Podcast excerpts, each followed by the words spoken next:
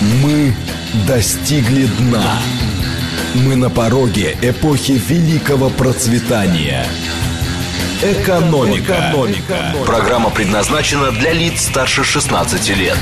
Здравствуйте, микрофон Михаил Хазин. Начинаем нашу сегодняшнюю передачу. Как обычно, вопрос. Скажите, а как вы думаете, элиты американские и вообще западные, они вообще э, способны понять, что в реальности происходит? Или э, тут ситуация полной безнадеги? Варианты. 8 495 134 27 35. Да, в конце концов поймут. А вариант 2. 8 495 134 21 36. Не, не поймут. И, наконец, вариант третий. А у нас тут сейчас нужно исправить, да. А, я прошу прощения. Э, да. Ага. Вот, все. И вариант третий. А, откуда же я знаю, что из себя представляют э, э, эти, прости господи, мерканские элиты? 8 495 134 27 37. Еще раз. 134 27 35 поймут. 134 27 36 не поймут. И 134 27 37 не знаю. Значит, тема эта очень а, любопытная. Вот почему. Дело в том, что, а, вообще говоря, а, текущая ситуация всегда допускает некоторую неоднозначность в части того, что происходит. То есть, грубо говоря, существуют разные альтернативные теории, и по каждой из них есть вещи, которые совпадают с реальностью, а есть, которые не совпадают. И если данная теория работает, то нужно ее подгонять под реальность, ну, чтобы сказать, смотрите, вот, по, вот смотрите, вот это совпадает, это совпадает, это совпадает, а вот тут не совпадает. Значит, либо неправильность в теории, либо надо теорию немножко дополнить. А бывают варианты, при котором говорите, вы, вы, вы говорите, смотрите, вот этот вот факт, он в эту теорию никак не вписывается, никак его не запихнешь, поэтому эта теория не, не верна. Так вот, то, что происходило в Соединенных Штатах Америки, в либеральную теорию не вписывается вовсе. А вместо того, чтобы исправлять теорию, а на Западе пошли по другому пути, стали исправлять статистику. И стали менять методологию, причем меняли ее с завидной регулярностью для того, чтобы результат больше подходил под теорию. Как вы сами понимаете, а в результате разобраться, что происходит, абсолютно невозможно. Я это знаю по, по, по себе, вот почему. Я занимаюсь экономикой больше 20 лет, и с начала 90-х я смотрю статистику. И вот я с неким интересом обнаруживаю, вот я сейчас вот вспоминаю некоторые свои вы, выводы там, вот я помню, я в 95-м году сидел у себя в кабинете и смотрел, ага, вот тут такие эффекты, вот тут такие эффекты. Сегодня я решил повторить эти анализы. Я сел, посмотрел, нету эффекта. Вместе с тем следствия этих эффектов имели место. То есть, иными словами, эффекты были, но в результате хитроумных фокусов со статистикой их скрыли. Дело это обычное, житейское, и поскольку я занимался статистикой, я хорошо понимаю, как это делается. А, но, как следствие, эта ситуация стала чрезвычайно опасной. Потому что люди, которые теоретически могут принять какие-то разумные решения, их не принимают, потому что они не видят, что происходит. В частности, вот я приведу один пример. А по нашим оценкам, структурный кризис Соединенных Штатов Америки начался, начался осенью 2021 года. Его проявлением стал резкий рост инфляции. А Пик инфляции был в июне 22 года, чуть больше года назад, когда в промышленная инфляция была в Соединенных Штатах Америки в годовом вычислении, ну, грубо говоря, май а, 21 а, май 22 к маю 21 был, была больше 20%. Это запредельные для Соединенных э, э, Штатов Америки величина. А поскольку инфляция сильно занижалась, то это означает автоматически завышение ВВП.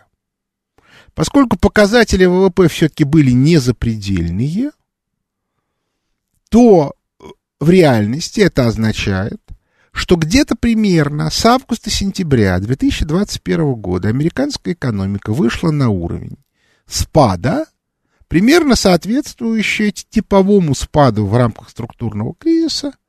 Это примерно 1% ВВП в месяц минус господдержка.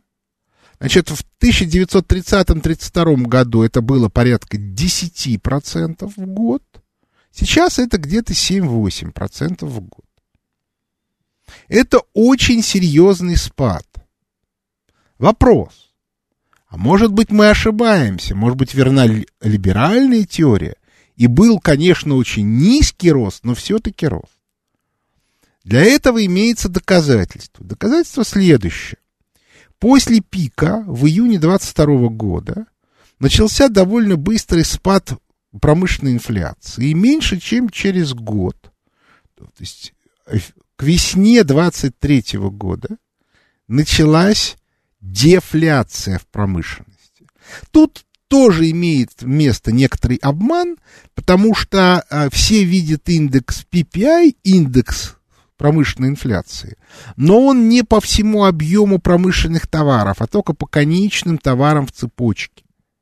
А вот если мы возьмем полный набор промышленных товаров, то мы увидим жуткую совершенно картинку, когда в июне месяце, нет, в мае, была дефляция минус 9,5% в годовом выражении упали цены на промышленные товары. Потом ситуация стала чуть-чуть улучшаться. Последние данные, которые вышли вот на прошлой неделе, минус 4%. Но это все равно серьезный спад. То есть, иными словами, ценовые показатели, которые, впрочем, не показывают широкой публике, демонстрируют существенный спад. Причем, как вы сами понимаете, этот существенный спад, если он а, в начале весны демонстрирует отрицательные показатели, а было плюс 22%, то в реальности, пока он упал с 22, в реальности спад начался давно. Вот он, собственно, и начался весной, э, виноват, осенью 21 года. И таким образом мы видим, что есть две теории. Одна либеральная, другая, ну, как бы, если угодно, назовем ее э, политэкономическая, которые говорят совершенно разные вещи. Теперь вопрос, а которая из этих теорий верна? Ответ на этот вопрос тоже есть. Дело в том, что если вы посмотрите последние два обзора фонда Хазина, который вышел вот в субботу, и который вышел соответственно, неделю назад, то вы увидите, что структурный кризис пошел, так сказать, в полный рост, и а американские статистики, в общем, по большому счету, перестали его скрывать. А потому что они уже показали годовой спад промышленности.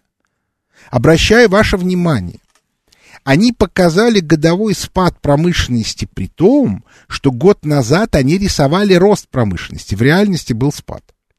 Но они уже несколько месяцев показывают спад, и совокупно этот вот нарисованный рост годовой давности и нынешний спад уже образовали совокупный спад.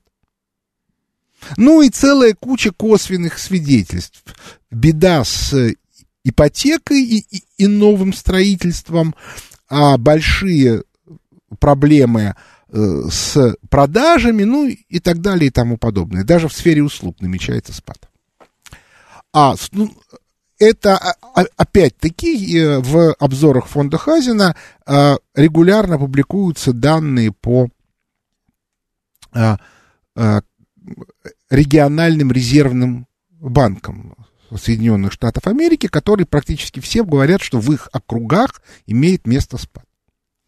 И если вы посмотрите так называемую бежевую книгу, которая тоже вышла вот на прошлой неделе, то есть а, оценка Федеральной резервной системы США американской экономики, то вы увидите, что там позитива нету вообще. Сплошной негатив. Более того, похоже, начался снова рост цен. А оценить это очень сложно, потому что в Соединенных Штатах Америки, как мы видим на примере промышленности, очень разные, в разных секторах а, разное движение цен. Если в конечных товарах все-таки имеет место некоторая инфляция, цены чуть-чуть растут, то в, в промежуточных товарах резкая дефляция.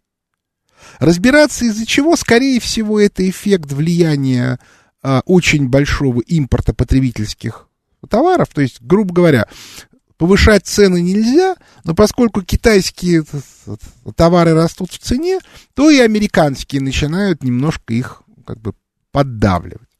Ну и так далее. А это уже э, как бы специфические э, эффекты, и с ними нужно отдельно разбираться с каждым. Но базовое состояние в промышленности продолжается дефляция и, и, именно в американской промышленности. И по этой причине я склонен считать, что вот как бы разработанная в России политэкономическая теория современного кризиса описывает реальность куда лучше, чем а, а, либеральной экономической теории. Сейчас мы остановим голосование и посмотрим на результат. Значит, результат у нас такой. 31% считают, что все-таки американцы разберутся, а 44% считают, что нет, не разберутся. 24%, практически четверть всех а слушатели считают, что они недостаточно компетентны, чтобы это объяснить. Что я могу сказать по этому поводу. Дело в том, что в Соединенных Штатах Америки на протяжении уже трех э, поколений несколько а, ну, скажем так, практически отсутствует образование вне рамок либеральной экономической теории. То есть, иными словами, не только те, кто сегодня являются высокопоставленными американскими чиновниками, выучены в рамках либеральной теории. Это те, кто учился в 90-е годы. Но и их учителя уже учились в рамках либеральной теории, в подавляющем большинстве. А сейчас практически вот все. И в результате абсолютно непонятно, откуда вообще взять альтернативное мнение. Невероятно сложно. Людей, которые могут идти против общественного мнения, вообще невероятно мало. Это очень тяжело психологически. То есть нужно тут одно из двух. Либо надо быть очень упертым, либо надо обладать феноменальной манией величия. Ну вот, желающим я рекомендую посмотреть разные автобиографии Сальвадора Дали, который в молодости все время пер пр против всех, объясняя, я гений, поэтому я имею право. Но с точки зрения такого простого обывателя он дико раздражал. Ну, потому что это сейчас как бы все понятно, да, он заработал сотни миллионов долларов, у него все хорошо, туда-сюда. А вот, соответственно, когда ему было 20 лет или там 25, на каком основании он так себя вел? И более того, обыватель прекрасно понимает, что если он сам будет так себя вести, то его размажут по стенке. И его друзья, и коллеги, и вообще все. А чиновник так себя вести вообще не может. Потому что у чиновника корпоративная этика куда более жесткая. То есть ты не имеешь права выступать против концепции, которая принята, грубо говоря, твоей группой, даже не властной группировкой, а твоей корпорацией в целом. Даже если ты с ней категорически не согласен. То есть некоторые дискуссии могут быть во внутренних кругах, так, чтобы никто про это не знал, но очень аккуратно. Беда состоит в том, что если все люди вокруг вас, вот в этих вот внутренних кругах, думают одинаково, то разговаривать бессмысленно, потому что ты этим закрываешь для себя и возможности социальных контактов, и возможности карьеры, и много еще чего. В результате сегодня в Соединенных Штатах Америки возникла абсолютно безвыходная ситуация. Кстати, пример да, вот абсолютно типичный пример. Изобретатель парохода Фултон вначале пришел к Наполеону. Наполеон человек был серьезный. Он понимал, что изобретатели люди замечательные. И вот пришел, и он поэтому с Фултоном встретился. Но ему отказал. Почему? Я думаю, что причина состоит в том, что Наполеон понимал, что запустить промышленность, которая бы вместо деревянных кораблей строила бы по, ну, э, а на первом этапе пароходы были тоже деревянные, но в смысле не парусные. У него ресурсов нету. Как бы металла не хватает, еще чего-то, еще чего-то. Англичане, которые, у, у которых уже прошла промышленная революция, решились. Но даже еще через там, 50 лет, во время Крымской войны, далеко не все корабли в британском флоте, а тем более в турецком, были пароходами. Так вот, э, когда у вас сейчас идет кризис, нету внутреннего ресурса на перестройку логики управления. Вы же понимаете, если, если вы меняете радикально свое понимание модели кризиса, вам надо менять и модель управления. Все у вас выучены в рамках старой модели. Если вы начинаете вот делать вот эту вот замену, то, может быть, люди, которых вы откуда-то вытащите, не знаю откуда – их пока нету в Соединенных Штатах Америки. Они должны будут пытаться взять на себя перестройку управления. Но беда состоит в том, что при этом будет управление полностью разрушено, потому что старые люди будут продолжать пытаться действовать так, как они привыкли, они по-другому не умеют, их много – они немедленно начнут объединяться вот против этих вот. Ну, я типичный э, пример это агрессивное противостояние команде Трампа. Почему?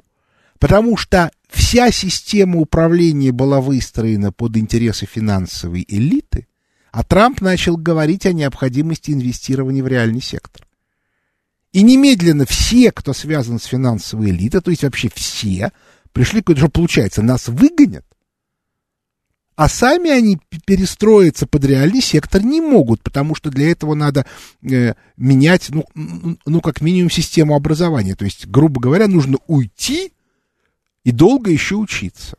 Кто-то уже не хочет, кто-то считает это ниже своего достоинства.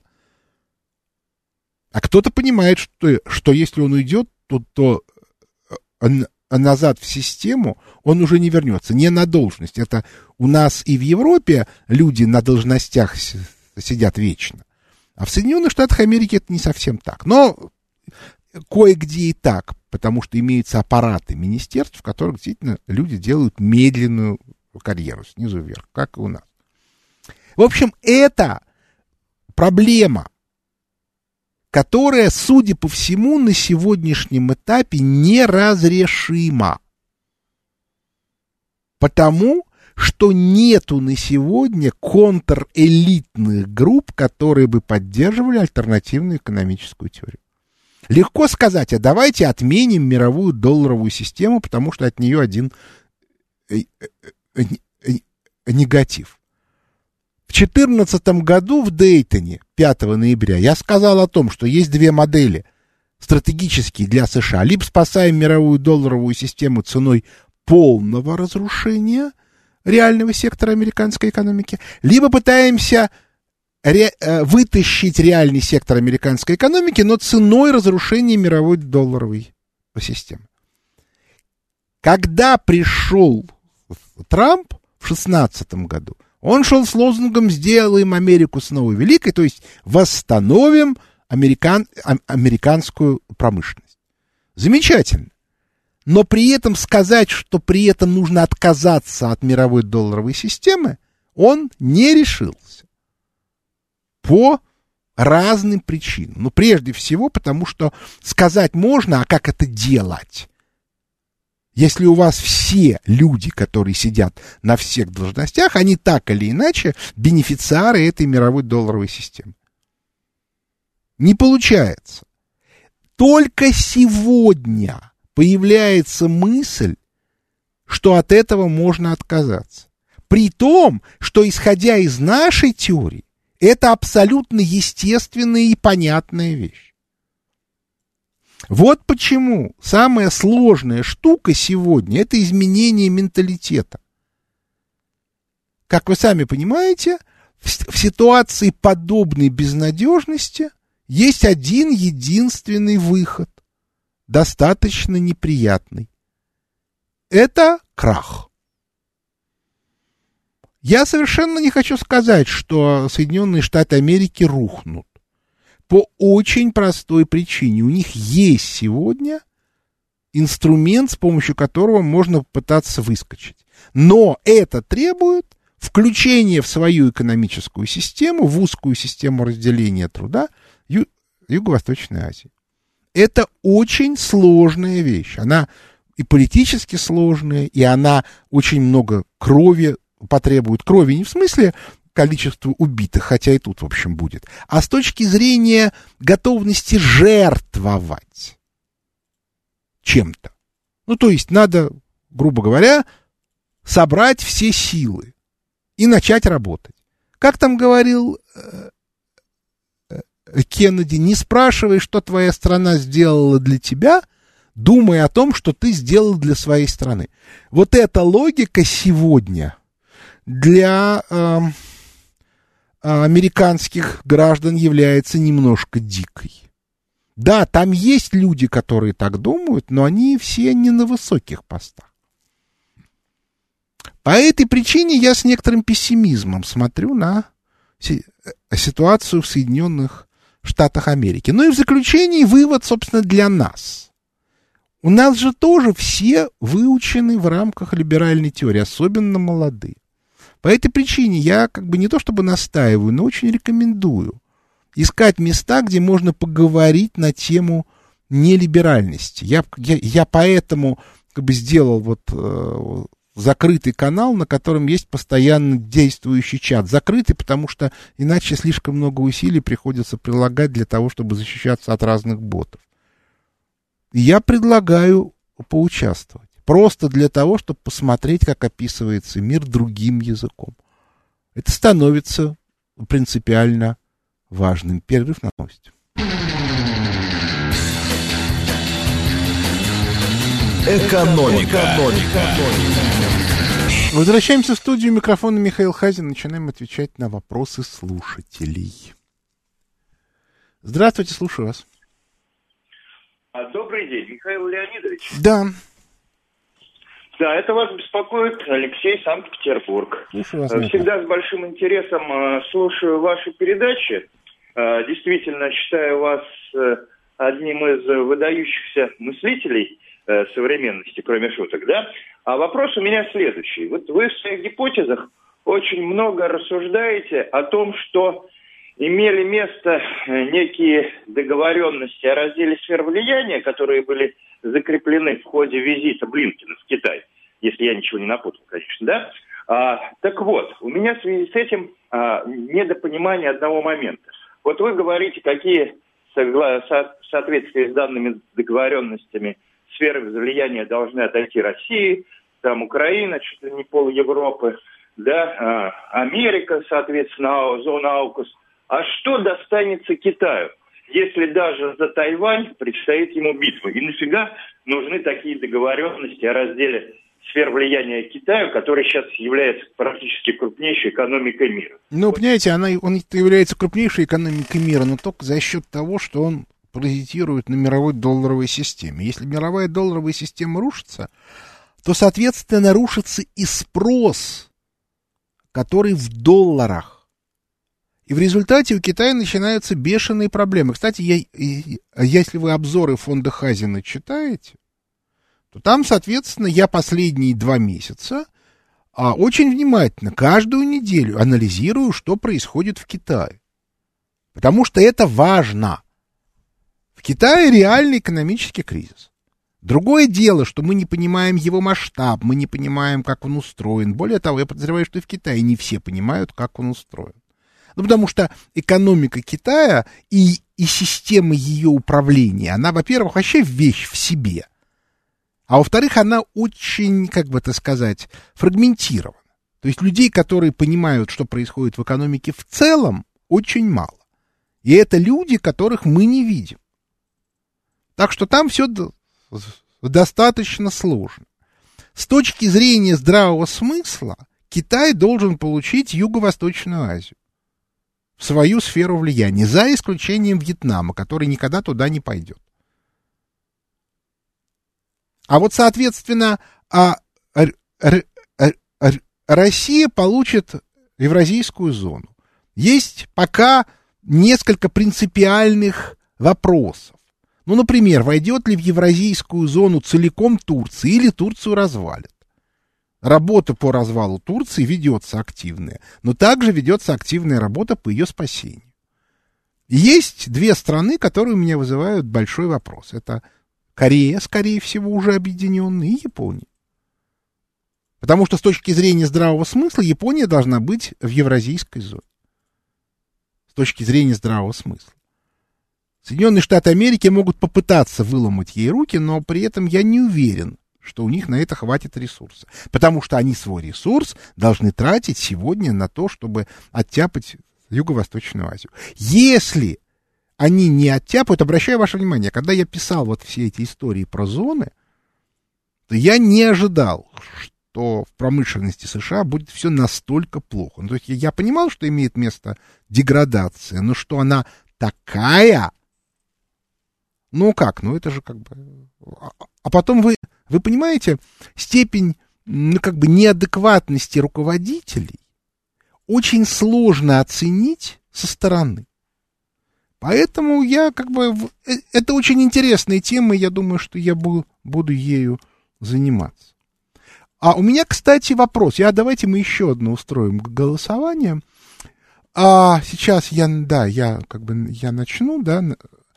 Вопрос у меня следующий. Значит, вот а, много людей слушают мои выступления но нету возможности, ну, как бы на вопросы я, а, я отвечаю фактически только здесь, на «Говорит Москва». Ну, на спутнике бывает два-три э, вопроса. Вот как вы относитесь к идее организовать то, что когда-то было на Авроре, то есть такой вот стрим, то есть вы задаете вопросы в письменном виде, а я отвечаю в живом и делать это на закрытом моем телеграм-канале. Вот если как бы я, я очень прошу, значит, если вы считаете, что это интересно и осмысленно, то звоните 8 495 134 27 35. Если считаете, что это не нужно, или что это, э, звоните 134 27 36. А если вы считаете, что нужно, но не на закрытом канале, а на открытом, 134 27 37. Еще раз, 134 27 35 нужно на закрытом, 134 27 36 не нужно, и 134 27 37 нужно, но не на закрытом канале. Я хочу сразу сказать, что мне этот третий вариант не нравится по банальной причине, потому что будут мешать. Но я просто это знаю точно. Поэтому, э, как бы, только если будет подавляющее большинство, я к, к, к этому вопросу вернусь. Значит, возвращаемся дальше к ответам на вопросы.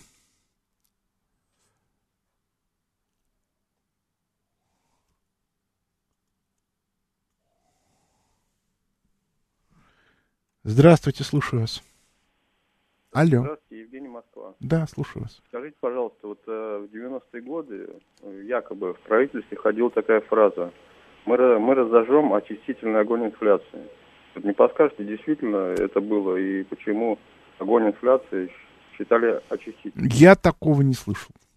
Я такого не слышал. Более того, я видел, как отчаянно они пытались с инфляцией бороться. Другое дело, что делали это абсолютно идиотическими методами, но тут уж никуда не денешься, поскольку экономическая квалификация команды Гайдара была ниже плинтуса. Здравствуйте, слушаю вас. Алло. Да. Михаил Леонидович, здравствуйте. Да. Здравствуйте. Виктор Минск. Да, слушаю вас. Скажите, воп- вопрос человеческий. Хм не по экономике. Скажите, как, пожалуйста, вот сейчас, наблю... сейчас наблюдается очень серьезное рассогласование между тем, что происходит, и тем, что выливается через СМИ, через интернет, потому что на Западе очень эффективно освоили за последние сто лет – процесс создания вот такой вот реальности. Назовем это так, манипулятивные технологии. Да, можно так, хорошо.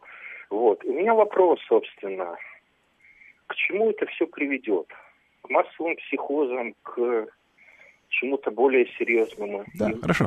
А вам, а вам не приходило в голову, что вся вот эта вот вакханалия ЛГБТ это и есть массовый психоз?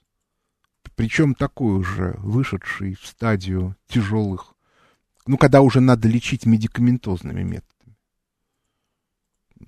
Собственно, туда это и зашло. Человек не может жить а, в чрезвычайно неблагоприятной среде. И эта неблагоприятность, это не только погода, потому что к погоде можно адаптироваться, и понятно, что и как делать но это и, и неблагоприятная информационная среда. Если вы все время объясняете людям, что вокруг враги, у них начинаются истерики. То есть они, понимаете, вот скажем, когда идет война, то люди мобилизуются, но они, они должны видеть конец войны. Ну вот, скажем, мы как бы до победы. Да, вот во время войны в 41-45 году люди очень сильно мобилизовались, но точно знали, скоро будет победа.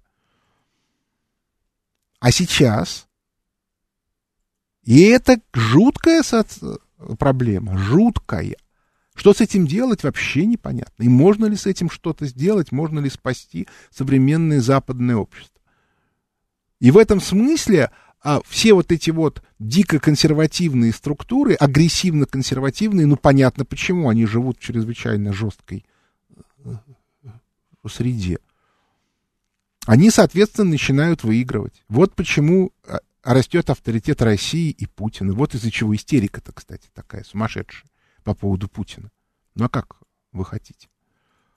Вот. Вот такая вот история. Поэтому тут как бы и вопросов нету. И это очень плохо закончится для общества западного. Очень плохо. Здравствуйте, слушаю вас. А, Михаил Леонидович, Виктор Михайлович из Домодедова. Здравствуйте, Здравствуйте Виктор Михайлович.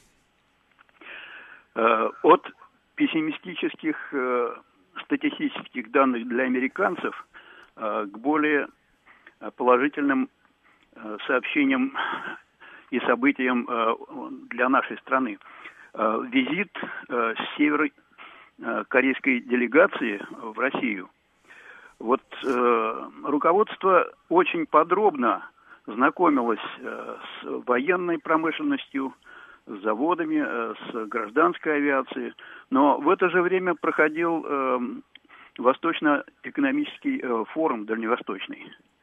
А почему-то э, северокорейская делегация не сочла э, возможным посетить его. Хотя для э, развития экономики Северной Кореи это представляло довольно э, серьезные, так сказать, перспективы. Чем вы это объясняете? Тем, что мы все-таки участвуем в режиме санкций или по Казьме Прудкову, значит, нельзя объять необъятное? Ну а зачем? Это же Корея. Там есть специально обученные люди, которые занимают должности, которые решают вопросы. Они, соответственно, встречаются с теми, кто решает вопросы у нас. У них они не нуждаются в других форматах.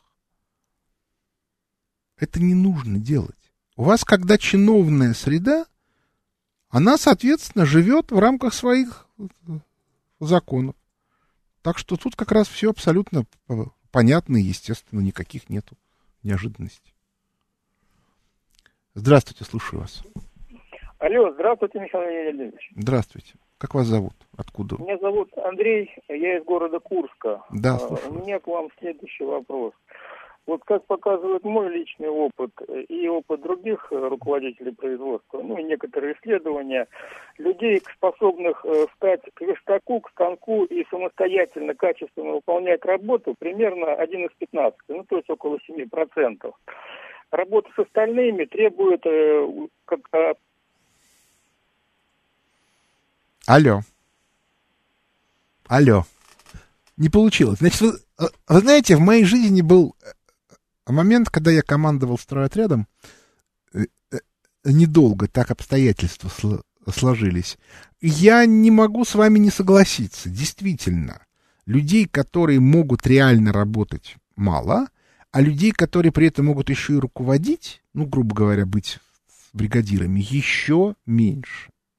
Это мне напоминает историю, как набирали детей в математические классы в 1970 шестом году, когда я вот поступил э, в, э, я, я был в седьмом классе и набирали в математические школы в 179 и в 57 И набрали два класса, и было совершенно непонятно, как делить детей. Ну и наши руководители, они были очень хорошие люди, но все-таки немножко интеллигенты такие, ну, даже множко. И они никак не могли принять решение, кого в одну школу, кого в другую, до тех пор, пока не пришла директор 179-й школы Екатерина Харлампиевна Дмитриева, а, совершенно выдающаяся э, э, тетенька, которая, а, значит, решила вопрос следующим образом. Она сказала, ребята, о чем вы думаете? У вас там через два или три дня общее собрание поступивших школьников. Так вот, половина из них придет с родителями, а половина без. Вот те, кто придет с родителями, тех в 57-ю школу. А те, кто придет без родителей, тех ко мне. Вот, э, как показывает опыт, э, для того, чтобы человек мог самостоятельно работать, самостоятельно принимать решения, его надо учить и готовить. Тогда пропорция улучшается. А, потому что, как показывает опыт, человек, ну, кто в 15 лет, в 14-15, кто в 25, но не позже 30, полностью лишается возможности радикально менять, ну, как бы, сферу мышления и, в общем, грубо говоря, мозг фиксируется, и э, после этого его радикально менять невероятно сложно. Ну, собственно, практически уже как бы никого не, не, нету из тех людей, которые могут сменить сферу деятельности после 30, а некоторые уже и в 15 не могут. И по этой причине надо максимальным образом адаптировать детей, ну, грубо говоря, в начальной школе. Вот почему им, и, им надо давать возможности там сколачивать табуретки, а, соответственно, ну, ну, короче говоря, что-то делать, работать. Не потому, что они должны потом работать, как некоторые родители волнуются, а для того, чтобы у них выработать навыки вот, вот, вот этой вот деятельности. Ну и потом единственный способ научиться руководить, это пускай в детстве, но пытаться руководить, потому что ощущение, что руководитель это человек, который на всех орет, оно у очень многих, и оно абсолютно не, не соответствует реальности. Вот это вот э, принципиально важная штука. это все понимали раньше, а теперь как бы либеральная теория запрещает на эту тему думать. В школе вообще отменили любую деятельность школьников, при том, что вот в 179-й школе, в которой я учился, Харлампиевна объясняла, что все, что в школе может делать школьник, должен делать школьник. А учителя вообще не должны этим заморачиваться. Какая, раз, какая разница учителю, да, кто будет мыть класс, когда будет мыть класс, где будут, как бы, как переносить парты и все остальное. Это, это задача школьников. Вот. И так и было. Вот. Многие, когда к нам в школу приходили и видели это все, они приходили в ужас и говорили, а есть ли что-нибудь произойдет? На что Харлан Певна всегда отвечала стандартной фразой. Вот уже 15 лет это работает, и ничего пока ни разу не случилось. Чего вдруг до, должно произойти? Так что вот так где-то. Здравствуйте, слушаю вас. Алло. Алло. Да. Слушаю вас. Э, Леонид Михайлович? Михаил Леонидович. А, Михаил, сори. Э, меня зовут Родион из Санкт-Петербурга. Да, слушаю вас. Э, меня давно волнует вопрос э, еще со школы про новую экономическую политику Советской России. Вот. Хотелось бы знать, была она вообще и как оказала влияние на еще, нашу страну. Еще раз скажите, пожалуйста. Плохо слышу. Вот после революции была да. э, так называемая новая экономическая политика. А, да, Хорошо. Значит, что такое новая экономическая политика? Это достаточно специфическая штука, которая была внедрена вот из-за чего. Дело в том, что когда в 17 году большевики пришли к власти, то они считали, что у них есть экономическая теория, которая позволит создать новую экономическую модель. Это была теория Маркса. И они довольно быстро обнаружили, что это не работает. Вообще. И тогда, в условиях к тому же гражданской войны и жуткого кризиса, они решили вернуться к старой экономической модели. До тех пор, пока не будет разработана новая концепция. Новая концепция была разработана а, во второй половине 20-х годов. В книжке «Кризис и власть» подробнейшим образом – значит, объяснялось, как это должно, э, э, э, как это происходило, и как это стало результатом сложного, очень конкурентного взаимодействия различных властных группировок, двигала эту концепцию команда Сталина, но разработали ее не в рамках команды Сталина. Команда Сталина ее приняла. Ну и дальше уже доработал. Ну вот так вот. То есть НЭП это была ситуация, ну, как бы, э, отступления в очень критических условиях, и все. Возврат к старой э, э, модели раннего капитализма. Здравствуйте, слушаю вас. Алло. Алло. Да. Здравствуйте еще раз, Михаил Леонидович. Это опять Андрей из Курска. Тут проблема со связью была. А, понятно. Я да. абсолютно согласен э, по поводу школы. Но у меня вопрос был в другом. Да. Вот сейчас много фирм, которые э, занимаются повышением эффективности производства, в основном на основании западных методик. Вот насколько эффективна их э, деятельность по отношению к тем людям, которые не могут самостоятельно работать. Вот о чем я хотел Я спросить. понял, да. Ну, вы понимаете, э, как бы, если человек не может самостоятельно работать, он не может работать. Повышай ему эффективность или не повышай. Если говорить о методиках, ну вот, э, я уже говорил о том, что у нас есть люди, которые занимаются повышением производительности труда. И, соответственно, а, по этой, ровно из-за того, что они очень активно работают, а, и сделали даже нац, проект о производительности труда, хотя он как раз чистая профанация по банальной совершенно причине, потому что а, этот а, проект а, не работает из-за того, что люди, которые его делают, они как раз живут в рамках либеральных моделей, и они, соответственно, рассматривают а, а, экономику как исключительно как, а, как инструмент денежный. То есть они не понимают, они осваивают деньги, но не понимают смысла. Есть мой товарищ Дмитрий Пещальников, который вице-президент опоры России, который один из главных экспертов по производительности труда. Я рекомендую вот ну, просто в интернете набрать в поисковике Дмитрий Пещальников.